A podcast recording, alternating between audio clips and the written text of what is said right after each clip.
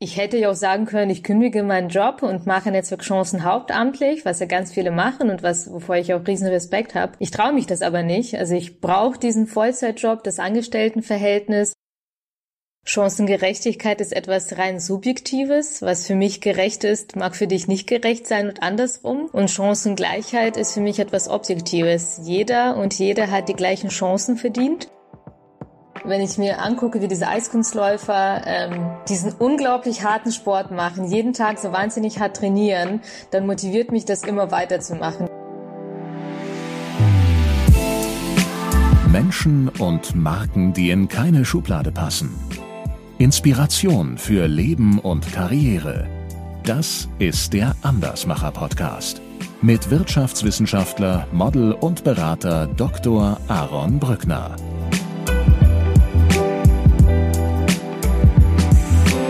Natalia, herzlich willkommen im Andersmacher Podcast. Du hast äh, vor kurzem oder du wurdest vor kurzem in einem, in einem Podcast gefragt, wann du es in deinem Leben geschafft hast. Das sagt man ja so, ne?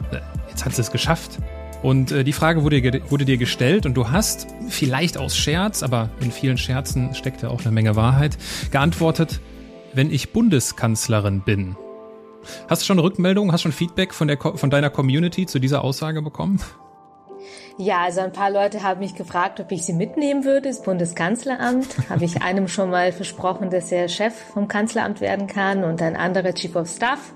Und natürlich auch eine PR-Beraterin, eine Pressesprecherin ist schon dabei. Von daher äh, gab es durchaus Rückmeldung, ja. Aber natürlich war das im Scherz und das war eher als äh, Antwort oder als Frage gemeint äh, nach dem Motto, hast du es geschafft? Und da habe ich, glaube ich, geantwortet, nein, ich bin ja noch nicht Bundeskanzlerin. Genau. Also inwiefern das wirklich ein Scherz war, das werden wir ja heute herausfinden. Und äh, nur der Vollständigkeit halber, das war der Business Punk Podcast, moderiert von Tijen Onaran, die natürlich schon zu Gast im Andersmacher Podcast war. Und zwar in Folge 29. Das ist schon eine Weile her. Wir sind jetzt gerade bei über 160, also das ist schon eine Weile her. Da muss man schon weit runter scrollen. Liebe Natalia, ich freue mich, dass wir die Zeit uns nehmen und ich würde gerne auch dieses Gespräch mit meinem obligatorischen Steckbrief beginnen. Dein Name? Natalia Nepomniachtchi. Dein Alter? 31. Deine Heimat? Augsburg. Deine Geschwister? Keine. Dein Vorbild? Steve Jobs. Weil? Weil er aus einfachen Verhältnissen kommt und die Welt verändert hat. Kannst du dich noch an den Moment erinnern, wo du die Nachricht bekommen hast, dass er verstorben ist? Ich kann mich erinnern, dass ich, glaube ich, auf der Apple-Seite war, weil das damals meine Startseite war und ein Bild von ihm war in Schwarz-Weiß. Ähm, aber ich glaube, das ist ja wirklich schon ein paar Jahre her und damals hätte ich ihn, glaube ich, noch nicht als mein Vorbild ähm, bezeichnet. Das hat sich, glaube ich, erst in den letzten Jahren so entwickelt, dass ich ein bisschen mehr über ihn gelesen habe und äh, vieles von dem, was er gesagt hat und natürlich auch seine äh, berühmte äh, Commencement Speech auch sehr inspirierend fand. Connecting the Dots. Das ist bei Ganz mir genau. aus seiner, äh, habe ich in meinem letzten Buch auch mit drin gehabt. Also das ist also dieses Thema rote Faden finden ist ein Thema für mich schon länger. Ja, vor allen Dingen im Nachgang, dass man es nicht vorher wissen genau. kann, sondern im Nachgang immer versteht, dass es alles einen Sinn hatte. Ja, das ist wie an der Börse. Hinterher ist man immer schlauer. Äh, und so ist es auch im Leben. Äh, Im Nachhinein machen die Sachen halt äh, viel mehr Sinn. Und äh, ja, also die, die äh, kennen wahrscheinlich die meisten, die uns auch zuhören. Ich verlinke es trotzdem mal in den, in den Show Notes. Äh, Natalia, angenommen, du sitzt abends an einer Hotelbar. Was würdest du, was würdest du trinken? Was würdest du bestellen? Ein Crodino. Ui, das muss mir erklären, was das ist. das ist ein alkoholfreies Getränk, ähm, was einfach sehr gut schmeckt, so ganz leicht bitter, ganz leicht orangig. Und ich trinke keinen Alkohol seit sieben Jahren schon, ziemlich genau, seit Februar 2014. Und äh, deshalb äh, bestelle ich immer was Alkoholfreies und Crodino schmeckt mir sehr gut. Stellen wir uns vor, äh, ich säße auch an dieser Bar, du mit deinem alkoholfreien Crodino und äh, ich würde, was weiß ich, heute wäre mir nach einem Ingwertee, den würde ich trinken und wir würden ins Gespräch kommen und du würdest mir davon erzählen, dass du seit sieben Jahren kein Alkohol mehr trinkst, da würde ich dann so frech sein und nachfragen, ja, wie, Warum das denn? Was ist denn in deinem Leben passiert, dass man so eine radikale Entscheidung treffen muss? Es war auf jeden Fall ein Prozess. Ähm, es war so, dass ich, glaube ich, ja, ganz normal aufgewachsen bin und ab und zu natürlich irgendwie zum Abendessen oder wenn ich mal irgendwo in einer Bar war, ähm, auch mal eine Weißweinschorle getrunken habe. Und ich habe dann irgendwann immer mehr für mich gemerkt, dass mir das nicht schmeckt und dass mir auch das Gefühl nicht zusagt, dass man hat, wenn man äh, Alkohol getrunken hat. Und dass ich es irgendwann nur noch gemacht habe, was alle anderen gemacht haben. Und dann saß ich im Februar 2014 bei einem Abendessen, wo einfach allen Weißwein eingegossen wurde. Und ich habe das einfach so geschehen lassen und habe irgendwie dran genippt und mir dann gesagt, so Natalia, das hast du jetzt nur gemacht, weil dir das eingegossen wurde. Du wolltest das doch überhaupt nicht und das hast du jetzt nur getrunken, weil es alle trinken. Und dann dachte ich mir, nee, also dafür muss ich jetzt kein Alkohol trinken, nur was alle machen. Und seitdem bin ich clean. Clean. Okay, äh, wir würden uns darüber unterhalten und äh, wir würden uns über äh, so oberflächliche Dinge wie Alkohol an dieser Bar unterhalten, aber ich würde dich mit Sicherheit irgendwann fragen, Mensch, das ist ja hier bist ja eine ganz charmante Gesprächspartnerin, was machst du denn so beruflich? Ich arbeite bei einer großen Unternehmensberatung. Das wäre deine Antwort. Wenn es darum ging, was ich hauptberuflich mache, ja. Okay. Und wie viel, wie oft muss ich nachfragen, damit du mir von deiner, äh, von, von Netzwerkchancen erzählst? Ah, wie oft äh, weiß ich ehrlich gesagt gar nicht. Das muss sich natürlich so ergeben. Aber natürlich ist Netzwerkchancen auch ein äh, sehr großer Teil meines Lebens und darüber spreche ich auch sehr gerne. Aber das heißt, also, also jetzt, also ernst gemeint, ne? Also mich interessiert das immer, wie Menschen sich vorstellen. Und du würdest also, wenn du jemanden kennenlernst an der Bar, würdest du das nicht direkt erzählen? Nein, ich glaube, das ist ehrlich gesagt auch vielleicht damit zusammenhängt, dass ich mich auch nicht darstellen möchte. Also ich würde jetzt nicht gleich sagen, hey, ich bin Gründerin eines sozialen Unternehmens und habe irgendwie äh, zwei hauptamtliche und 30 ehrenamtliche Mitarbeitende und bin jede Woche in einem großen deutschen Medium. Nee, so würde ich mich nicht vorstellen. Ja, okay, so würde ich das jetzt vielleicht auch nicht machen. Aber äh, okay, es gehört, es gehört ja, du hast es gesagt, es gehört zu deinem Leben und du bist es wahrscheinlich gewohnt, äh, ständig, hast ja auch gerade gesagt, äh, ständig darüber zu sprechen. Ich nehme dir jetzt mal die Arbeit ab und lese kurz vor, was denn Netzwerkchancen ist. Und die Aussage habe ich mir nicht ausgedacht, sondern natürlich von eurer Webseite geklaut. Netzwerkchancen ist eine gemeinnützige und überparteiliche Plattform. Als eine ehrenamtliche Initiative setzen wir uns deutschlandweit für Chancengleichheit von Kindern, Jugendlichen und jungen Erwachsenen aus finanzschwachen oder nicht akademischen Familien ein. Was mir in dem Zusammenhang aufgefallen ist, vor allem in der Vorbereitung zu diesem Gespräch, du hast in irgendeinem anderen Podcast-Interview, äh, wurdest du, habt ihr euch unterhalten und die Moderatorin äh, sprach dich auf Chancengerechtigkeit an was er ja denn damit bewirkt und so und so weiter und so fort. Also sie hatte Chancengerechtigkeit gesagt und dann hast du, und das fand ich recht bestimmt und glaube ich auch sehr bewusst das Wort Chancengleichheit benutzt, äh, was ihr dort bezweckt. Wie, äh, wie ordnest du diese Begriffe ein? Chancengerechtigkeit und Chancengleichheit? Chancengerechtigkeit ist etwas rein Subjektives. Was für mich gerecht ist, mag für dich nicht gerecht sein und andersrum. Und Chancengleichheit ist für mich etwas Objektives. Jeder und jede hat die gleichen Chancen verdient. Natürlich ist es eine Utopie. Wir werden sie am Ende nie gleich erreichen, weil wir doch irgendwo unterschiedliche Voraussetzungen haben. Ähm, aber es sollte auf jeden Fall unser Ziel sein, uns diesem Ideal so nah es geht anzunähern. Und Chancengerechtigkeit ist mir einfach viel zu subjektiv. Da versteht jeder wirklich was anderes drunter. Von daher benutzen wir diesen Begriff auch nicht. Jetzt gibt's ja häufig da so das, äh, das Feedback, äh, heißt, ich habe mir das mal aufgegriffen, das ist häufig so so ein, so ein, so ein Zitat, was man dann hört, äh, nicht jedem die gleiche Chance, sondern jedem seine Chance. Wie denkst du darüber? Ich weiß ich nicht. Ehrlich gesagt müsste ich jetzt lange drüber nachdenken tatsächlich. Aber was heißt denn seine Chance? Seine Chance kann doch was ganz Kleines sein. Ähm ob ich jetzt die Chance habe, generell zur Schule zu gehen. Es gibt bestimmt oft Millionen Kinder auf der Welt, die nicht mal diese Möglichkeit haben. Und ähm, für die das eine Riesenchance wäre, überhaupt die Grundschule zu beenden. Ähm, und dann gibt's wiederum Leute, für die, ähm, die alle Chancen haben und für die vielleicht die größte Chance ist, äh, auf eine absolute Elite-Uni zu gehen, die ihnen ihre Eltern finanzieren. Also seine Chance weiß ich ehrlich gesagt nicht. Nein, ich bin eher dafür, dass alle die gleichen Chancen haben. Ja, weil ich glaube, in, in so eine, also in so eine Richtung verstehe ich das Zitat auch, dass es halt äh, nicht darum geht, äh, keine Ahnung, äh, blödes Beispiel, alle gehen auf dieselbe Schule, äh, sondern der, der halt außergewöhnliche Fähigkeiten besitzt, sollte besonders gefördert werden und sollte halt seine Chance für seine Möglichkeiten bekommen. So verstehe ich dieses jedem seine Chance. Aber wie misst man das? Was jemand für Fähigkeiten hat. Also wir werden vielleicht auch noch über das äh, mehrgliedrige Schulsystem sprechen heute, wo es, äh, womit der Deutschland auch relativ einmalig ist auf der Welt und wo man ja auch Kinder unterteilt und vermeintlich sagt, ja, es geht darum, was für Fähigkeiten sie haben. Dabei misst ja keine dieser Fähigkeiten.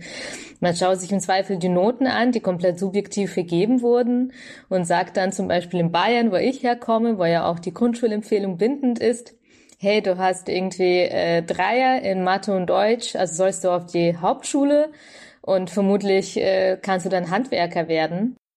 Was nichts gegen Handwerker ist. Ich glaube, dass Handwerker gerade äh, sehr viel Perspektiven haben und wir auf jeden Fall mehr Handwerker in Deutschland brauchen.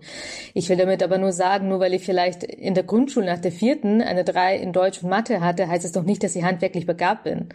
Und ähm, ich glaube, es geht auf jeden Fall darum, alle diese Chancen zu geben und die Kinder und Jugendlichen auch individuell zu fördern. Aber um das zu machen, muss man natürlich auch jedes Kind und jeden Jugendlichen sich individuell angucken. Und ich glaube nicht, dass das passiert. Ich glaube, dass wir zu viel in Schubladen stecken. Ja, also äh, von individuell sind wir, glaube ich, ganz weit entfernt. Ist ja wahrscheinlich auch äh, äh schwierig in der Umsetzung. Aber äh, kennst du, kennst du zufällig dieses äh, auch wenn ich jetzt nicht unnötig darauf rumreiten will, äh, kennst du zufällig dieses Business-Meme, bestimmt schon mal bei LinkedIn gesehen, wo diese Leute an dem Zaun stehen und Baseball gucken? Mhm. Ich schildere es kurz für die, die es nicht kennen und die, die uns zuhören. Also es gibt zwei Bilder und auf der linken Seite stehen drei Personen und schauen über einen Zaun und gucken Baseballspiel oder was soll das da sein im Hintergrund. Und die drei Personen sind unterschiedlich groß. Der linke ist ganz groß, guckt über den Zaun, kann zugucken. Und der, die rechte Person, es sind drei Personen, ist halt klein und kann gar nicht über den Zaun gucken. So, und da drunter steht, weiß ich gar nicht mehr, was da drunter steht. Auf jeden Fall gibt's auf der rechten Seite dann das Bild, wo alle, äh, nee, wie war das denn nochmal? Bei dem einen, die, die Links, die, die stehen alle auf einem, die stimmt, die stehen alle auf einer Kiste und deswegen ist quasi so die, ne, darunter steht Equality, also Gleichheit, haben alle die gleichen Voraussetzungen, aber sie sind halt unterschiedlich groß. Und äh, auf der rechten Seite steht dann Equity, also dieses Gerechte, die Gerechtigkeit.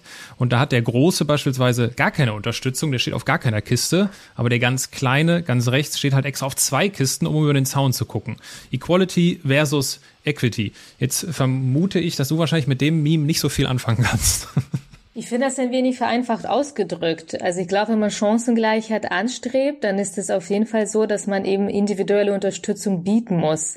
Und ähm, dann ist natürlich klar, dass man den Menschen, die schwächer sind oder in dem Sinne kleiner sind, ich bin selber ein kleiner Zwerg, dass man äh, uns dann auch äh, bisschen mehr Unterstützung geben würde, wenn es darum geht, über den Zaun zu gucken. Aber wie gesagt, ich kann mit dem Thema Chancengerechtigkeit nicht so viel anfangen, weil ich schon sehr viele Gespräche geführt habe und es wirklich einfach zu subjektiv ist.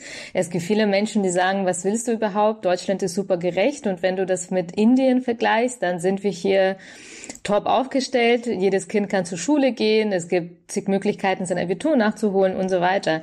Aber da ist meine Frage, wie ist unser Maßstab? Also ich hoffe mal, dass unser Maßstab nicht Indien ist und generell nicht die Länder, wo es chancenungleicher zugeht, sondern hoffentlich die Länder wie Finnland, wo, wo es wesentlich chancengleicher zugeht. Und ähm, deshalb finde ich, alles, was subjektiv ist, ist für mich eher zu vermeiden. Mhm.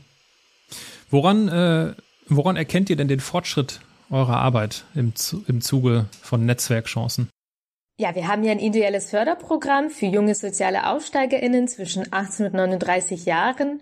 Und da ist es natürlich so, zum Beispiel heute erst kam die Nachricht rein, äh, dass ähm, einer unserer Mitglieder einen Job über uns bekommen hat, für den ich ihn vorgeschlagen habe. Ähm, und ansonsten gab es solche Geschichten auch schon vorher, dass wir Leute in Jobs äh, vermittelt haben. Denn gerade soziale AussteigerInnen ähm, haben ja nicht so die absolut krassesten Kontakte von Hause aus. Und weil so viele Jobs für Vitamin B vergeben werden, ist es Gold Gold wert, dass wir ihnen Zugang zu ähm, Arbeitgebern bieten. Und außerdem sind es ehrlich gesagt sehr viele Geschichten immer, die wir hören. Äh, wir bieten ja auch Workshops an zu Themen wie Rhetorik, Selbstbewusstsein, Mindset, Karriereplanung, Networking. Und es gibt Leute, die auf uns zukommen und sagen, hey, ich habe durch euch so viel Selbstbewusstsein, dass ich jetzt meine Beförderung ähm, mir eingefordert habe und die auch bekommen habe. Ich habe bei eurem Verhandlungstraining gelernt, wie ich mehr Gehalt rausbekomme. Ich glaube jetzt so viel mehr an mich, dass ich tatsächlich jetzt ein Studium anfange, denn wir haben auch zehn Prozent unserer Mitglieder, die äh, keine AkademikerInnen bis jetzt waren. Von daher sind es ehrlich gesagt sehr viele Geschichten, die uns sehr viel Mut machen. Und außerdem ist es so, dass wir regelmäßig Evaluationen durchführen, also Umfragen und uns Feedback einholen zu unserer Arbeit. Und äh, natürlich dann auch, äh, wenn ähm, ja etwas bemängelt wird, versuchen das auch anzupassen. Aber ähm, ich glaube, dass insgesamt doch äh, sehr, sehr viel positives, äh, positives Feedback da ist. Gibt es eine, weil du davon gesprochen hast, dass ihr viele Geschichten mitbekommt, gibt es eine Geschichte, die dich besonders emotional berührt hat, an die du gerne auch zurückdenkst? Also bei einem jungen Mann war das so, dass äh, er auf unserem Event äh, war, wo wir ähm, ArbeitgeberInnen aus einem bestimmten, aus einer bestimmten Branche vorgestellt haben und sie mit unseren Mitgliedern zusammengebracht haben. Und dann ähm, hatte sich da mit der Recruiterin eines Unternehmens unterhalten und äh, ihr dann sein CV mitgegeben. Und sie hat ihn dann zum Vorstellungsgespräch eingeladen, hat ihm aber in diesem Gespräch gesagt, hätte er sich kalt beworben auf diese Stelle, hätte sie ihn überhaupt nicht eingeladen, weil sein CV einfach nicht das hergegeben hat, wonach sie vielleicht gesucht hätte. Und äh, jetzt arbeitet er tatsächlich dort und wurde auch schon befördert. Das ist schön. Wie viel, ich meine, das, das, sowas ist großartig. Äh, wie viel, äh, wie, wie kann ich mir das vorstellen? Wie groß, also in Anführungsstrichen, wie groß seid ihr? Also wie viel Events, wie viel Personen erreicht ihr da so ungefähr pro Jahr, damit man das sich so ungefähr vorstellen kann? Also wir haben über 850 äh, Mitglieder derzeit aus ganz Deutschland. Ähm, das sind eben diese jungen sozialen AufsteigerInnen, äh, die wir fördern. Wir bieten ungefähr sechs, sieben Events pro Monat an derzeit. Dazu gehören neben Workshops ähm, auch Einzelcoachings. Ähm, wir haben einen Pool an Coaches, äh, die Pro Bono Coachings anbieten für unsere Mitglieder zu Themen wie eigene Stärken erkennen oder eben selbstbewusster werden oder auch seine Karriere zu planen. Darüber Darüber hinaus haben wir auch noch ein Mentoring-Programm. Da haben wir derzeit 50 Mentoring-Paare, äh, die zusammenarbeiten, ähm, aber noch äh, sehr viele andere, die wir gerade bilden. Insofern ist das auf jeden Fall alles mittlerweile relativ groß und wir sind eben äh, derzeit zwei hauptamtliche Mitarbeitende und 30 Ehrenamtliche, zu denen auch ich gehöre. Mhm. Und äh, wenn wir mal die, wenn wir die Zeit mal ein bisschen äh, zurückspulen, ich habe gehört bzw. gelesen, mit elf Jahren bist du nach Deutschland gekommen. Und äh, es scheint mir, dass deine Eltern, wenn ich da richtig zugehört habe, nicht so richtig Fuß fassen konnten in Deutschland. Stimmt das? Genau, meine Eltern haben Mitte der 90er ihre Jobs verloren, auch in Kiew und ähm, sind seitdem auch arbeitslose. Sie haben hier auch nie gearbeitet, ähm, außer so an Euro-Jobs, äh, die es mal gegeben hat. Ich weiß gar nicht, ob es sie noch gibt, ehrlicherweise. Und ähm, ja, sie sprechen auch kaum Deutsch. Und äh, wie denken deine Eltern über Deutschland? Also ich glaube, dass sie gerne hier leben, aber natürlich ist es irgendwo so ein Mikrokosmos, in dem sie leben. Also sie leben am Rand von Augsburg, äh, um sie herum leben auch sehr viele Menschen, die aus der ehemaligen Sowjetunion kommen, die gucken alle russisches Fernsehen, äh, die gehen in russische Läden einkaufen. Ähm, insofern, ähm, ich glaube, dass sie auf jeden Fall sehr stolz darauf sind, was ich erreicht habe und insgesamt schon sehr froh sind, dass sie sich getraut haben, herzukommen und ähm, auszuwandern ähm, und sich auf jeden Fall auch wohlfühlen. Ähm, aber gleichzeitig muss man natürlich sagen, dass sie jetzt nicht wirklich am gesellschaftlichen Leben in Deutschland teilnehmen. Was haben dir deine Eltern denn, also ich meine, mit elf Jahren, äh, ist ja, ist ja super jung. Was haben dir deine Eltern da in dem Alter mit auf den Weg gegeben, um vielleicht auch in dem Zusammenhang, wo sie merken, okay, das, vielleicht haben sie sich das leichter vorgestellt, Fuß zu fassen oder ich weiß es nicht, die Sprache zu lernen äh, und wo sie feststellen, okay, irgendwie ist nicht ganz so leicht, ist schwieriger als gedacht. Ähm, was haben sie dir mit auf den Weg gegeben? Als, glaube ich, eins, du hast ja gesagt, keine Geschwister, als äh, ihre einzige Tochter. Also ihnen war immer super wichtig, dass ich gute Noten habe. Das heißt, immer wenn ich nach Hause gekommen bin und äh, keine Eins hatte, war die erste Frage immer, ob es in der Klasse Einser äh, gab. Äh, das war ihnen schon mega wichtig, dass ich auf jeden Fall super gut bin und zu den Besten gehöre. Und ähm, dass ich immer meine Hausaufgaben mache. Also die konnten mir zwar natürlich meistens nicht helfen, weil sie eben kein Deutsch sprechen, aber das war ihnen schon immer wichtig, dass ich gut bin. Außerdem ähm, haben sie mir äh, mitgegeben, dass man ja, gutmütig sein soll. Also ich glaube, ich kenne keinen gutmütigeren Menschen als mein Vater, der irgendwo immer das Beste in Menschen äh, versucht zu sehen. Und äh, da ist er auf jeden Fall auch ein großes Vorbild für mich. Du hast, äh, du bist auf die Realschule gegangen und in der neunten Klasse hast du einen Schnitt von 1,3. Äh, klingt, äh, klingt sehr fleißig und du hast große Ambitionen, du wolltest studieren das hat dann nicht so geklappt. Was ist, äh, was ist passiert? Ja, also ich äh, wollte auf jeden Fall studieren, wollte auch aufs Gymnasium gehen, weil ich einige Freunde hatte, die auf dem Gymnasium waren und irgendwie dachte auch, also die sind mir im Nichts voraus, wirklich. Warum ist das so? Warum bin ich auf einer Realschule?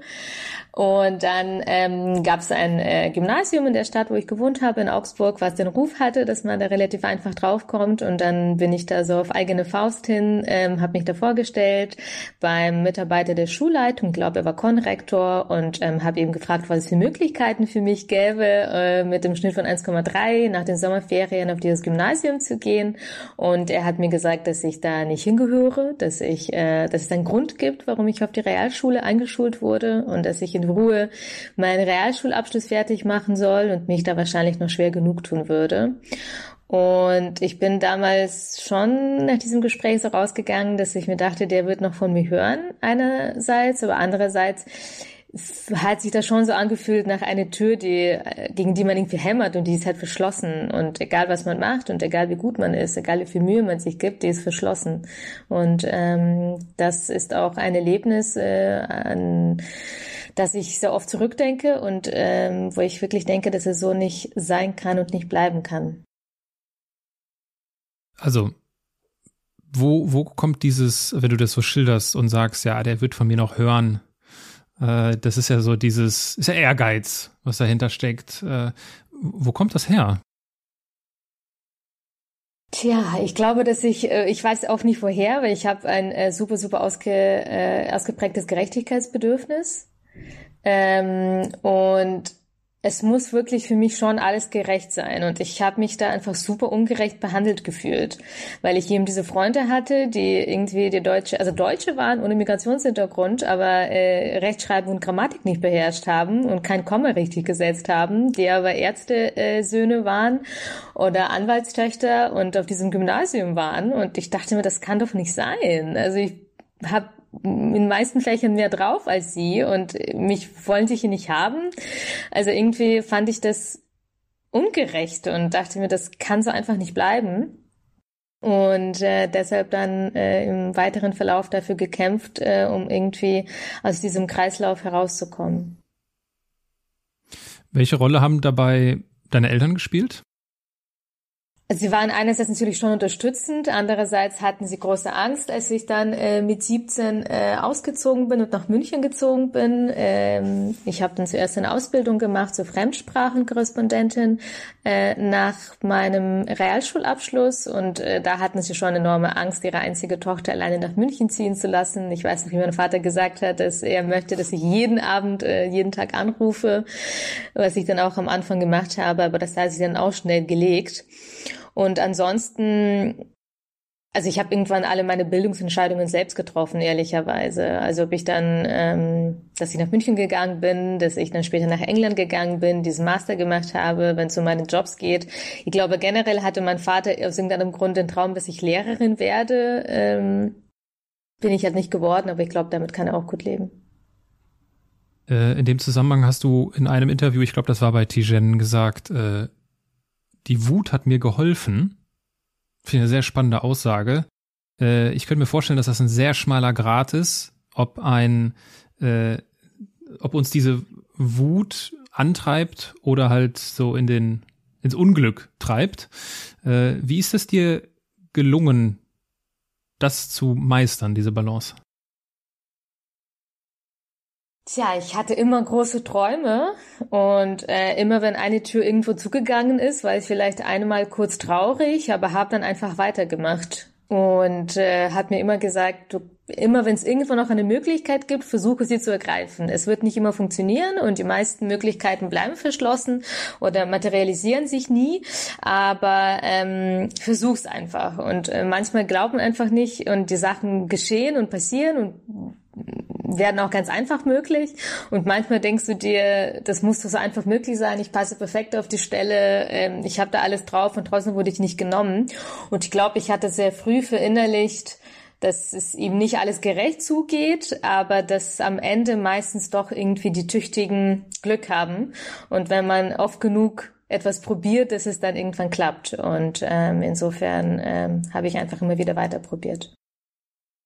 Das klingt für mich danach, dass das, also das ist ja so hm, schon eine sehr äh, zentrale Lebensphilosophie, die dich ausmacht als Mensch. Ähm, ich könnte mir vorstellen, dass das jetzt nichts ist, was man mal schnell lernen kann. Also ich besuche jetzt mal ein Seminar für äh, sei so mutig wie die Natalia und dann nach drei Tagen bin ich so mutig wie Natalia. Ist dir das schon mal passiert, dass du irgendwie in eurem in, in, in deiner Arbeit mit, äh, mit den beteiligten Personen gemerkt hast, ja, okay, ich würde das jetzt so machen, für mich wäre das jetzt kein Problem, ich würde da jetzt nicht in diese Opferhaltung rutschen und aber ich stelle fest, dass ich meine Philosophie hier nicht transportiert bekomme. Weißt du, was ich meine? Ähm, ist dir das schon mal passiert? Kennst du dieses Gefühl? Also ich glaube, dass du auf jeden Fall recht hast, dass man nichts aufoktroyieren kann. Also ich ähm, mache ab und zu so Stammtische, die ich äh, moderiere für unsere Mitglieder, für die jungen sozialen Aufsteiger. Und da ist es oft so, dass Leute ihre Geschichten erzählen und sagen, hey, ich stehe gerade irgendwie vor dem und dem Problem. Und das ist natürlich manchmal so, dass ich da irgendwelche Ratschläge gebe und sage, wie ich es machen würde, wo ich dann merke, okay, sie sind aber nicht so wie ich. Mhm. Und sie möchten halt nicht ihren Chef aktiv auf das oder das ansprechen. Ich bin natürlich auch ein sehr direkter Mensch, der sich auch sehr aktiv Sachen einfordert. Und ich sage auch nicht, dass das mh, hm, der Weisheit letzter Schluss ist. Das ist nicht immer super. Und es gibt immer Menschen, die überhaupt nicht draufstehen. Und wenn du Druck ausübst und etwas einforderst, ziehen sie zurück und äh, tun alles, um dir diesen Wunsch äh, nicht zu erfüllen. Ähm, und genauso gibt es eben Menschen, die sich überhaupt nicht wohlfühlen, damit sich aktiv was einzufordern. Und ich glaube, dass man da für sich auch immer die richtige Lösung finden muss. Und ich glaube, dass deshalb auch die besten Coaches ähm, äh, diejenigen sind, die tatsächlich ihren Coaches helfen, authentisch zu bleiben, aber trotzdem ihren Weg zu gehen. Dein Weg führte dich dann äh, nach London. Äh, Nicht nach gesagt, London, nach Nordengland. Ach so, nach Nordengland. Äh, nach Nordengland, schön umschrieben. Das muss ja irgendein Kaff dann gewesen sein. Ja, war das auch. Preston. Preston. Und die, äh, genau, Preston und die äh, Einheimischen nennen das die Preston, weil das so ah, ja. äh, deprimierend ist. Herzlich willkommen in England. Äh, was hat dich dahin geführt? Äh, ja, ich habe nach der Realschule eben dann zuerst eine Ausbildung gemacht zur Fremdsprachenkorrespondentin und an diese dann unter demselben Dach äh, war äh, auch eine Fachakademie, habe ich dann eine andere gemacht zur Übersetzerin und Dolmetscherin. Und äh, das hatte eine staatliche Prüfung als Abschluss, die in Deutschland einfach nur eine staatliche Prüfung, also eine abgeschlossene schulische Ausbildung ist, im Rest der Welt aber als ein Undergraduate Degree anerkannt wurde. Und somit konnte ich dann nach England gehen und dort meinen Master machen. Und äh, das wäre in Deutschland so nie möglich gewesen, äh, weil das hier eben natürlich nicht als ein Bachelor anerkannt wurde. Und dann bin ich dahin, um im Prinzip tatsächlich einen Hochschulabschluss zu erlangen. Und ironischerweise ist dann der Master auch mein erster ähm, Hochschulabschluss. Und ähm, der zum Glück auch in Deutschland als ein Master anerkannt ist. Von daher war das für mich ein Weg, an die Hochschule zu gehen. Und dann bist du äh, wenn ich mich richtig erinnere, voller Zuversicht, Hoffnung und Pläne nach Berlin gegangen. Ganz und, genau. Äh, hast dir gedacht, jetzt geht's richtig los und stellst fest, äh, wie? Immer noch nicht? Wie, wie war das? Ähm, also das war auf jeden Fall relativ hart. Ähm, ich bin nach Berlin gezogen und hatte irgendwie im Kopf, irgendeinen Job wird man schon finden, wenn man studiert hat. Ähm, da kannte ich noch nicht die ganzen, also ich kannte ja sowieso kaum Leute damals noch, die studiert haben. Und dann habe ich nach und nach immer mehr kennengelernt, die auch das Problem hatten, dass sie ein abgeschlossenes Studium hatten, aber keine tollen Praktika, keine Kontakte und auch keinen Job gefunden haben. Und es war erstmal für mich ganz überraschend, dass man so hart kämpfen muss. Und ähm, ich glaube, ähm, dass es auf jeden Fall auch etwas ist, was mit meiner sozialen Herkunft zu tun hat. Denn wenn du aus einem akademischen Haushalt kommst, äh, dann hat dir schon noch jemand gesagt, hey, du sollst gute Praktika machen, du sollst irgendwie gucken, dass du dich positionierst, dass du dir schon vorher überlegst, wie es für dich weitergehen kann. Während ich wirklich dachte, hey, ich habe jetzt ein Master, mir steht die Welt offen. Ich hatte überhaupt kein einziges Praktikum in dem Bereich gemacht. Ich hatte null Kontakte. Natürlich natürlich wollte mich absolut keiner haben. Und ähm, dann habe ich angefangen, wild zu netzwerken, weil das habe ich irgendwie ziemlich schnell gerafft. Ich brauche ein Netzwerk, äh, gerade im politischen Berlin. Also ich habe ähm, internationale Beziehungen studiert in England und äh, wollte unbedingt in dem Bereich internationale Zusammenarbeit, internationale Politik arbeiten. Und da geht ohne Vitamin B gar nichts. Und bin dann 2012, 13 diversen Vereinen beigetreten, habe angefangen, mich ehrenamtlich zu engagieren und bin dann auch so an meine Jobs gekommen ja, das klingt jetzt so rückblickend so schon fast leichtfüßig, wie du das so schilderst. Äh, du, du meintest aber auch, dass das, dass das hart war. Nimm uns doch, auch wenn es dann, muss ja auch nicht, also wenn es zu persönlich ist, dann, dann teil das äh, nicht. Äh, mich würde das total interessieren, wie du dann damit umgehst, weil ich meine, du, ich versuche das nachzuvollziehen, du erlebst das in der Schule, äh, hast da große Pläne und nö, hier, hier geht's nicht für dich lang. Gehst einen sehr komplexen und sehr ehrgeizigen Umweg äh, machst einen äh, akademischen Abschluss, kommst nach Berlin und sagst so jetzt, jetzt aber richtig und dann wieder nicht. Also das muss ja über alle Maßen frustrierend sein. Also äh, und wenn, wenn, wenn dich das, also ich vermute mal, dass dich das äh, natürlich irgendwie äh, niedergeschlagen hat. Äh, wie, wie bist du damit umgegangen? Ich glaube, dass ich damals noch nicht so groß geträumt habe wie jetzt. Also ich hätte mir damals überhaupt nicht vorstellen können, dass irgendeine große Unternehmensberatung mich je wird haben wollen. Für mich war damals das Größte überhaupt, einen ordentlichen Vollzeitjob zu haben. Das war, glaube ich, das Erste. Und natürlich war das sehr frustrierend. Ich dachte aber irgendwie dann irgendwann, dass es wahrscheinlich dazugehört, dass es, dass man eventuell keinen Job hat, dass es eben manche Leute trifft und dann trifft es mich eben auch. Ähm, habe trotzdem geschafft, nicht zu resignieren, aber ich kann mich noch gut an einen Moment erinnern, wo ich ähm, mich um ein Traineeship beworben habe bei einer Politikberatung und sie so unprofessionell waren, mir an einem Freitag zu schreiben, wo sie mir eigentlich die Entscheidung mitteilen wollten. Das war kurz vor Weihnachten, so 20. Dezember oder sowas, äh, 2012.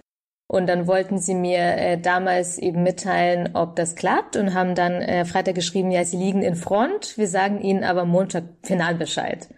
Und dann kam Montag so eine lapidare E-Mail, wir haben uns für jemand anderen entschieden, ähm, alles Gute.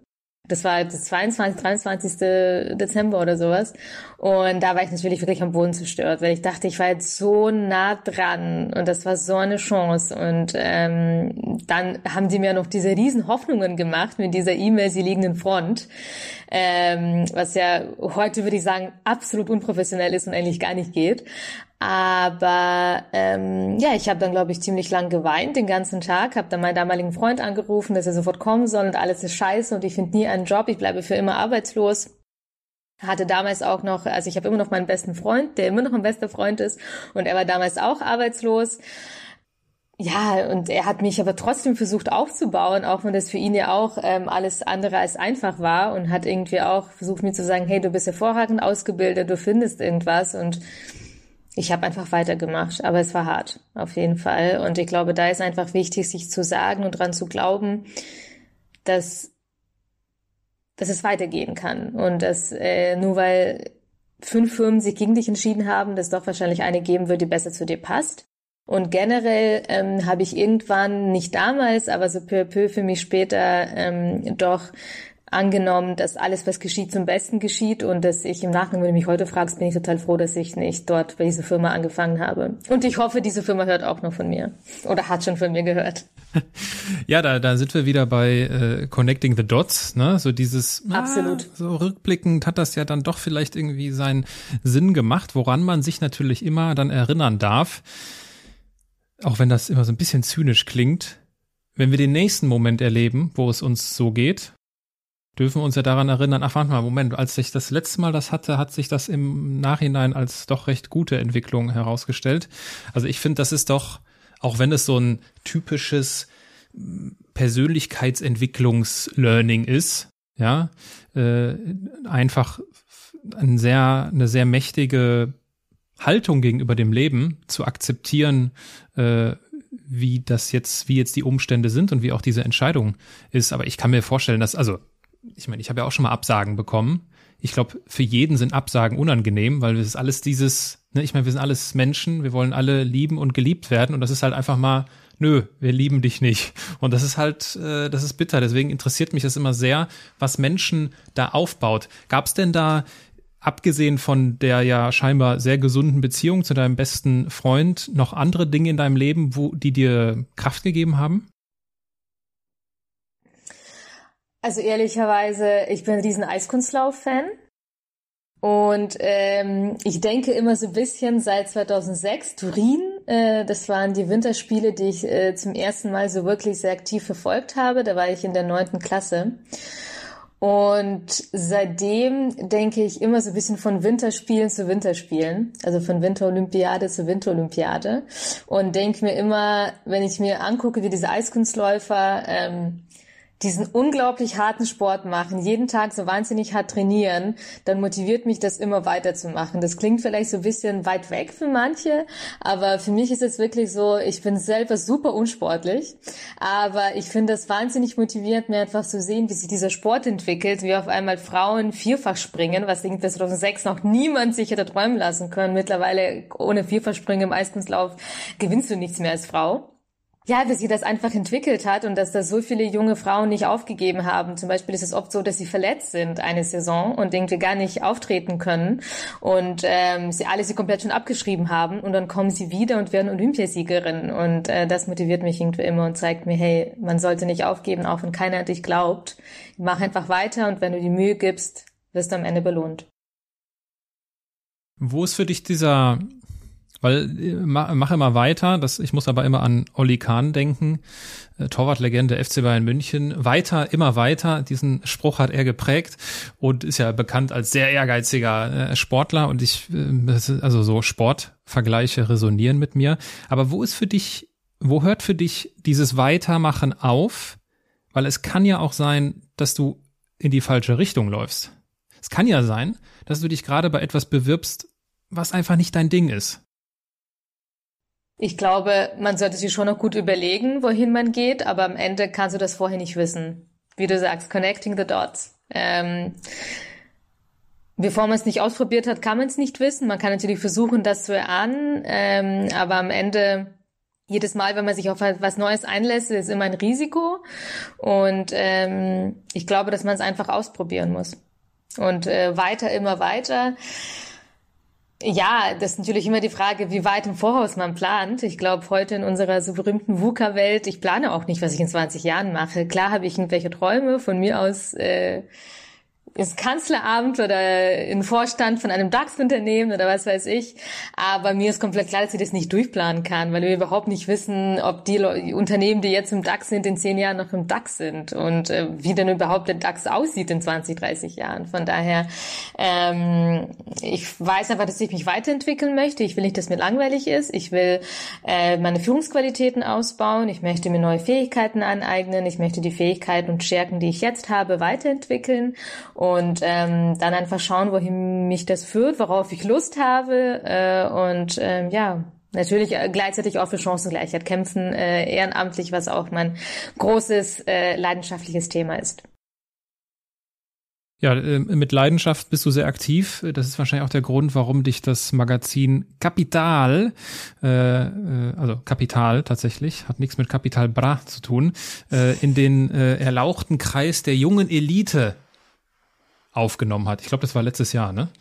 Äh, letztes 2020, Jahr, ja. 2020, genau. Das ist ja dann so quasi so eine äh, doch recht äh, exponierte Auszeichnung. Junge Elite. Was macht das mit dir? Ich glaube, das ist vor allen Dingen Anerkennung für unser Thema und ähm, Anerkennung dafür, dass das Thema soziale Vielfalt und der Wert von sozialen AussteigerInnen immer mehr Resonanz in der Gesellschaft findet. Und das freut mich unheimlich, denn als wir vor ja mittlerweile beinahe drei Jahren damit angefangen haben, dafür zu trommeln, dass eben soziale Herkunft ein Diversity-Faktor ist, dass wir auch darauf achten sollten, dass wir unsere Teams, unsere Unternehmen, unsere Führungsriegen auch sozial divers äh, besetzen, also mit Menschen aus verschiedenen sozialen Schichten. Da wurden wir eher gesagt, ja, schräg angeschaut von den meisten und äh, da äh, hat sich doch einiges bewegt. Äh, insofern ist das für mich auf jeden Fall eine Auszeichnung. Ähm, Elite hier ist, glaube ich, ein Wort, mit dem sich einige schwer tun. Ich mich ehrlich gesagt auch. Ähm, weil am Ende ist immer die Frage, wer entscheidet, äh, wer Elite ist. Klar gibt es irgendwie Definitionen, die manche festlegen. Ähm, zum Beispiel, dass es, weiß ich nicht, äh, journalistische Elite gibt, die sind die großen Medien und die politische Elite und die wirtschaftliche Elite. Ähm, äh, am Ende, glaube ich, ist es auf jeden Fall Definitionssache, äh, wen man dazu zählt. Aber es hat mich auf jeden Fall sehr gefreut, dass wir unser Thema voranbringen können, auch durch solche Auszeichnungen. Weil, also ich könnte mir vorstellen, dass das Elite, also dass der Begriff Elite, also wenn ich das so höre und auch wofür du dich einsetzt, ist ja eigentlich genau, ist, ist eigentlich ein Widerspruch, ne? Weil das ist ja eigentlich genau das, was du ja nicht bezwecken willst. Du willst ja nicht irgendwie eine neue Elite aufbauen, sondern du willst ja quasi, äh, also wenn es darum um, um, um Chancengleichheit geht, dann ist das ja ist quasi ja die Elite. Ist das nicht das Gegenteil davon? Wie gesagt, ich glaube, dass es ein Begriff ist, den jeder irgendwie anders definiert. Und wenn die Zeitschrift Kapital sich dazu entschieden hat, so zu nennen, dann glaube ich, dass sie einen Grund dafür haben, äh, diese Auszeichnung auch junge Elite zu benennen. Ähm, das hängt auch davon ab, in welchen gesellschaftlichen Kreisen das Wort wie konnotiert wird. Mhm. Und vielleicht ist es so, dass bei den LeserInnen von Kapital das ähm, genauso konnotiert wird, äh, wie Kapital das möchte. Von daher, ich kann damit leben, äh, dass äh, diese Gruppe so heißt, äh, junge Elite. Ähm, ich würde wahrscheinlich nicht, wenn ich mich irgendwo vorstelle, sagen, apropos, hi, ich äh, bin ein Teil und gehört zur jungen Elite. Aber äh, das ist ein ganz tolles Netzwerk, für das ich dankbar bin, wo ich schon ganz viele Leute kennenlernen durfte. Äh, und wie gesagt, das ist vor allen Dingen für mich eine Auszeichnung für unser Thema, für unser Engagement, also unser gesamtes großes ehrenamtliches Team. Und ähm, es freut mich sehr, dass äh, das Beachtung findet. Ja, ja, also nicht, dass das hier irgendwie zu kurz kommen sollte. Das ist eine großartige Auszeichnung, ne? Und äh, die genau Danke. das, die, die genau das macht und das ja auch bestätigt. Ich habe mich nur versucht, in deine Schuhe hineinzuversetzen, wie sich das so, wie sich das so anfühlt. Ähm, du hast äh, an anderer Stelle gesagt, dass du äh, und das hängt auch mit den sozialen Rahmenbedingungen zusammen, mit denen du aufgewachsen bist, dass du ein großes Sicherheitsbedürfnis hast. Wie hat sich denn dein Sicherheitsbedürfnis im Laufe deiner Vita verändert? Ich glaube ehrlicherweise, es hat sich gar nicht groß verändert, äh, denn es ist ja so, ich hätte ja auch sagen können, ich kündige meinen Job und mache Netzwerkchancen hauptamtlich, was ja ganz viele machen und was, wovor ich auch riesen Respekt habe. Ich traue mich das aber nicht. Also ich brauche diesen Vollzeitjob, das Angestelltenverhältnis. Man sagt ja auch, dass generell alle sozialen AussteigerInnen sehr risikoavers sind, weil wir eben kein Sicherheitsnetz haben, weil uns niemand auffangen kann, weil wir im Zweifel wirklich auf Hartz IV zurückfallen. Weil ich weiß, was Hartz IV bedeutet und weil das ja nicht nur finanziell eine schwierige Lage ist, sondern auch psychisch ähm, sehr schwierig ist, damit klarzukommen, dass die Gesellschaft keinen Job für dich hat oder dass du nichts finden kannst, habe ich eben riesen Angst davor und ähm, auch unterbewusst irgendwo. Und äh, das ist sicherlich auch mit ein Grund, warum ich äh, Netzwerkchancen nicht hauptamtlich machen möchte. Natürlich ist irgendwo super irrational, denn jetzt habe ich eben zwei Mitarbeitende, die ich bezahlen kann. Ähm, aber es ist eben trotzdem so, ich fühle mich irgendwie unterbewusst wohler äh, mit einem festen Angestelltenverhältnis. Und du hast ja unterschiedliche feste Angestelltenverhältnisse schon erlebt und äh, in diesen gearbeitet. Wenn wir jetzt mal äh, das Netzwerk Chancen ausklammern, also die eigene Gründung ausklammern und du Revue passieren lässt deine beruflichen Stationen, deine angestellten beruflichen Stationen. Bei in welcher Station, in welchem Job hast du am meisten über das Leben gelernt? Also ich habe zwei Jahre bei einer NGO gearbeitet, die in Westafrika die Gesundheitsversorgung verbessert und war für die auch in Nordnigeria unterwegs. Das ist so äh, äh, ja das Gebiet, in dem die Boko Haram auch ihr Unwesen treiben, in dem Anschläge passieren, in dem sehr viele Menschen in bitterer Armut leben äh, und äh, war dort eben auch und habe auch diese Kinder auf der Straße gesehen, die betteln. Und da lernt man, glaube ich, schon sehr viel übers Leben, wenn man einfach mitbekommt, dass eben nicht alle die gleichen Chancen haben und dass, dass es sehr viele Länder gibt und sehr viele Kinder gibt, denen es wesentlich, wesentlich schlechter geht als Kindern bei uns, die von Hartz IV leben. Aber es hat nichts daran verändert, dass äh, ich eben glaube, dass wir in Deutschland äh, trotzdem daran arbeiten können, ähm, auch noch chancengleicher zu werden. Mhm. Ja, hast ja eben auch schon gesagt, ne, so, wonach richten wir uns aus? Also, womit vergleichen wir uns? Also, äh, das, äh, das, dem, dem kann ich schon, dem kann ich schon gut folgen.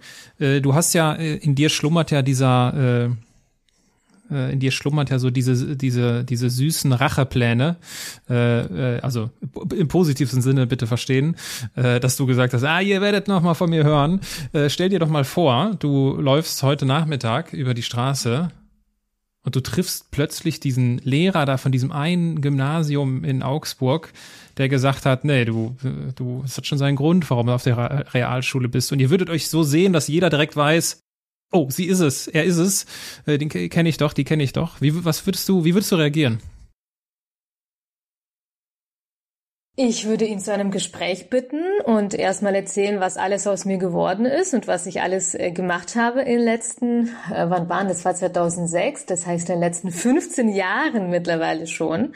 Und ihn fragen würde, ob er das heute immer noch so machen würde, ob ihm das nicht leid tut. Und äh, wenn er immer noch an dieser Schule oder auch in einer anderen Schule tätig ist und noch nicht in Rente ist, dann äh, würde ich ihn bitten, dass er sowas nicht mehr macht, äh, dass er sich die Kinder und Jugendlichen individuell anschaut, dass er Chancen Chancen bietet, äh, darum, er die Möglichkeit hat, sie zu bieten. Und ich glaube, dass er in meinem Fall durchaus die Möglichkeit gehabt hätte zu sagen, hey, das Mädchen ist 16, kommt aus einer Hartz-IV-Familie, ähm, hat Deutsch gelernt, was ursprünglich nicht ihre Muttersprache war. Wahrscheinlich hat sie irgendwas drauf, wenn sie einen Schnitt von 1,3 hat und die hole ich und der gebe ich die Chancen, die fördere ich. Und ähm, das hätte er machen können, hat er nicht gemacht. Und ähm, ja, ich würde ihm sagen, dass ich, äh, dass er das bitte in Zukunft machen soll und dass ich mich äh, sehr freuen würde, äh, wenn er das tut und gerne als externe Beraterin zur Seite stehe. Das ist, das ist auch sehr aufmerksam von dir. Äh, Finde ich, find ich gut.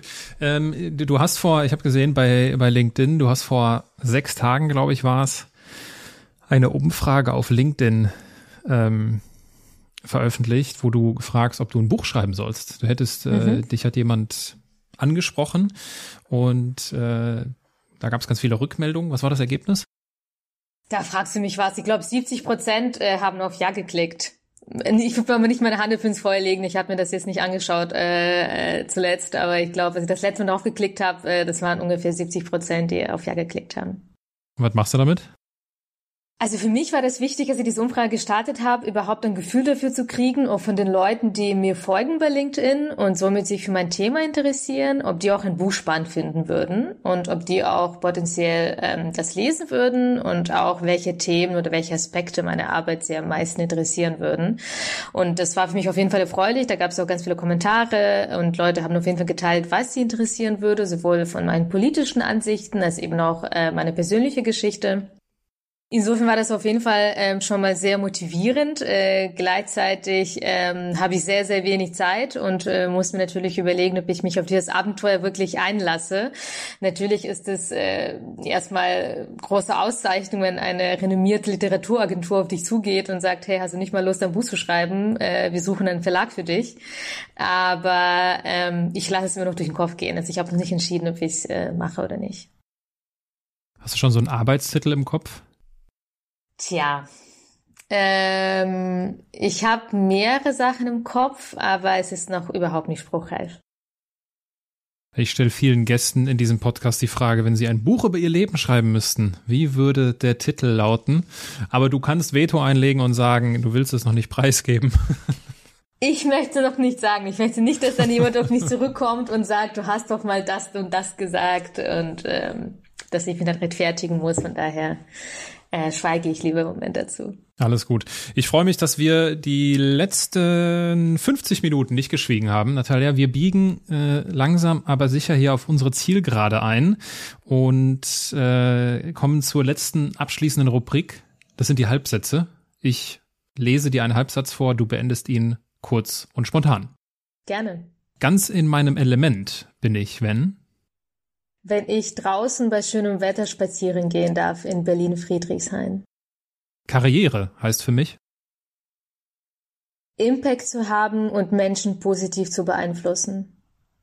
Ich bin eine Andersmacherin, weil? Weil ich mich nicht daran orientiere, was andere denken und äh, was vermeintlich andere gemacht haben, sondern meinen Weg gehe ähm, so, wie ja für mich passt. Wenn ich beginne an mir zu zweifeln, dann rufe ich meinen besten Freund an. Wenn ich jemandem den Andersmacher Award verleihen müsste, dann dann glaube ich, dass ich ihn wahrscheinlich Rüdiger Grube verleihen würde. Das ist der ehemalige CEO der Deutschen Bahn, der auch aus sehr einfachen Verhältnissen kommt und äh, dazu steht auch, dass er aus einfachen Verhältnissen kommt und ähm, auch zuerst eine Ausbildung gemacht hat und sich dann hochgearbeitet hat und so eine krasse Karriere gemacht hat und ähm, der immer noch ein, ich durfte ihn mal kennenlernen, ein sehr netter ähm, und angenehmer Mensch ist äh, und der auf jeden Fall auch einen sehr ungewöhnlichen Lebensweg hat. Von daher wahrscheinlich an ihn. Rüdiger Grube. Was macht er eigentlich äh, heute? Ich weiß, ich habe es nicht mehr verfolgt, nicht mehr. Ich glaube, er hat ein Beratungsunternehmen und ich glaube, dass er im Aufsichtsrat ähm, sitzt von ein paar anderen Unternehmen. Okay.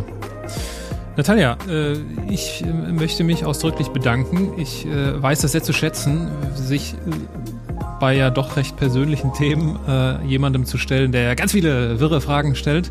Und äh, ich möchte mich für deine Zeit bedanken und schicke einen ganz lieben Gruß nach Berlin. Vielen, vielen Dank, Aaron. Das hat Spaß gemacht und es war auf jeden Fall, glaube ich, das ungewöhnlichste Interview, was ich bisher hatte. Solche Fragen hat noch nie jemand gestellt. Das ist doch ein gutes Zeichen.